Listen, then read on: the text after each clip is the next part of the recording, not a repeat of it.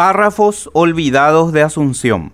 Los términos elogiosos y buena impresión que se llevaron los atletas y turistas de Asunción tras los Juegos Suramericanos rescatan lo guardado en lo más profundo de su ser. Asunción mantiene su espíritu hospitalario que le ha caracterizado desde los tiempos de la fundación. Esa amabilidad está en los genes de la ciudad y su gente. Los conquistadores españoles se quedaron aquí porque los carios, los nativos, dueños de estas inmensidades, les proveyeron de alimentos y cedieron su territorio para el establecimiento del fuerte de Nuestra Señora de la Asunción. Otro factor determinante para la consolidación como centro de la empresa colonizadora fue la benignidad del clima y fertilidad del suelo. Si don Pedro de Mendoza hubiera llegado hasta aquí desde un primer momento, quizás no hubiera padecido los rigores del clima que después lo llevaron a la muerte. Mejor suerte tuvieron los pobladores de la primera Buenos Aires cuando en 1541 fueron traídos por orden de Domingo Martínez de Irala y así quedar a salvo de la muerte y desolación que los acechaba por la hambruna, los rigores del clima rioplatense y la hostilidad de los nativos. Aparte del show de Tirica, las virtudes de Asunción resaltaron en cuanto a la hospitalidad de la población. Hasta los chespis y malandrines dejaron de hacer sus fechorías y el clima se comportó, aunque se escuchó por allí que los visitantes experimentaron las cuatro estaciones en 15 días. En una pequeña revista, gentileza del doctor Daniel Ferro, titulada Asunción, con el acápite de Ciudad Madre de Ciudades, editada el 15 de agosto de 1958 por el Ministerio de Obras Públicas y Comunicaciones y la Dirección General de Turismo, se guardan varios párrafos olvidados sobre la capital paraguaya y que la equiparan con el Paraguay mismo. Poemas históricos, bellas prosas, breves relatos y nobles comentarios hechos por historiadores, religiosos, poetas y visitantes sobre Asunción. Monseñor Aníbal Mena Porta destaca que Asunción asumió su misión histórica con el vigor de una madre pródiga, como pródiga fue la verde y risueña campiña salpicada de flores en que fue fundada. Considerando todo, se tiene que confesar que el clima del Paraguay, como el de pocos países, ofrece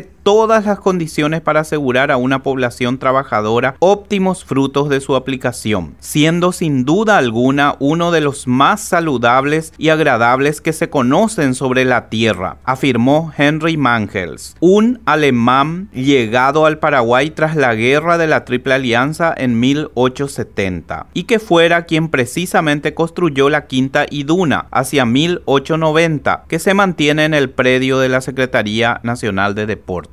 Mangels era un sabio y conocedor de la botánica y el clima. Lastimosamente la hospitalidad para él no fue la mejor, pues murió asesinado por su jardinero, según datos reproducidos en la fanpage Paraguay de antes. La pequeña revista de Asunción también resalta una sentencia del sabio Moisés S. Bertoni. La frescura de las noches es una de las características del verano paraguayo. El invierno paraguayo es una estación tan bella y placentera entera para los naturales como para los extranjeros. Una comisión de sabios no hubiera podido escoger una temperatura media más agradable. Bueno, convengamos que no se hablaba del cambio climático. Matías Alonso Criado, jurista español radicado en el Río de la Plata desde 1874, sentenció, Las mañanas y las noches son siempre frescas. La temperatura cambia frecuentemente y rápidamente, pero sin hacer sufrir el organismo humano como sucede en otros países. Bajo el punto de vista higiénico, el Paraguay se ha convertido en el sanatorio del Río de la Plata, como en Europa Niza, por sus inmejorables condiciones de salubridad. Y mucho antes que todos, Félix de Azara decía que el Paraguay es el país más sano del mundo. Por la salud de Asunción debemos devolverle su centro histórico, su parque caballero y sus plazas libres de ocupación, una deuda que lleva décadas de prosas olvidadas y promesas incumplidas.